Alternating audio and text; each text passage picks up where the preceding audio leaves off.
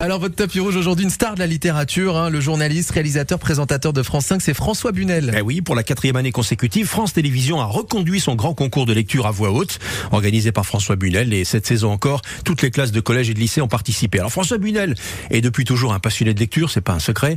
Euh, Quentin, euh, il a reçu dans ses émissions des auteurs, des romanciers, des auteurs de BD, mais la rencontre qu'il n'oubliera jamais, c'est celle avec Barack Obama. Oh bah oui, oui, ça c'est c'est une c'est une chance inouïe de faire l'entretien avec Barack Obama et puis d'avoir été choisi par Barack Obama aussi parce que c'est les deux en fait. L'aventure est, complète. Moi je postulais pas tant que ça. hein.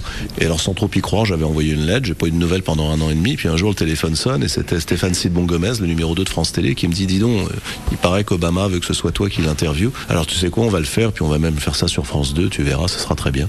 Et, donc euh, je me retrouve 15 jours plus tard dans l'avion pour Washington. Et là ça a été un immense moment. Oui évidemment, euh, je crois qu'on on rêve tous hein, de se retrouver un jour face à quelqu'un comme lui. Donc Obama est aussi passionné par la lecture. Mais oui, Quentin, pour rien vous cacher. Alors quand on est élu, on est coupé du monde, vous le savez, on est entouré de conseillers, d'hommes en costard cravate avec Ouais. une décision à prendre. Alors pour rester connecté aux gens qu'il gouvernait à l'époque, il s'accordait comme ça une heure, il virait tout le monde dans le bureau, une heure par jour pour lire des romans, car les romans racontent la société d'aujourd'hui. Et c'est ce qui a plu à François Bunel chez Barack Obama.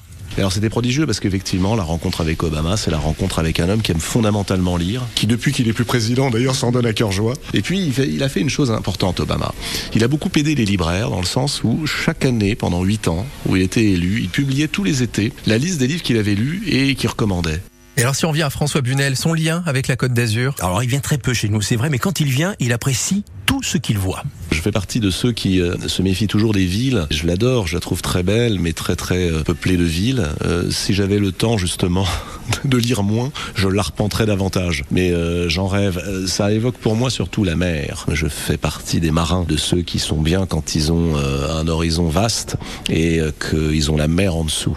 Donc ça évoque la possibilité, vous voyez, de franchir la rue, de monter sur un bateau et puis d'y charger une ou deux bouteilles, quelques amis et d'aller voir de l'autre côté ce qui s'y trouve. Ce qui est formidable avec la Côte d'Azur, c'est que vous êtes face à l'horizon. Et l'horizon est là précisément pour qu'on puisse aller voir ce qu'il y a derrière. Eh oui, c'est beau. Alors, qui sera désigné meilleur lecteur ou meilleure lectrice de France 2023 par le jury du concours si on lisait à voix haute Réponse ce soir 21h, lors de la grande finale France 5. et ce tapis rouge avec François Bunel est à retrouver sur francebleu.fr. Merci beaucoup Adrien Bonne journée. Morgano.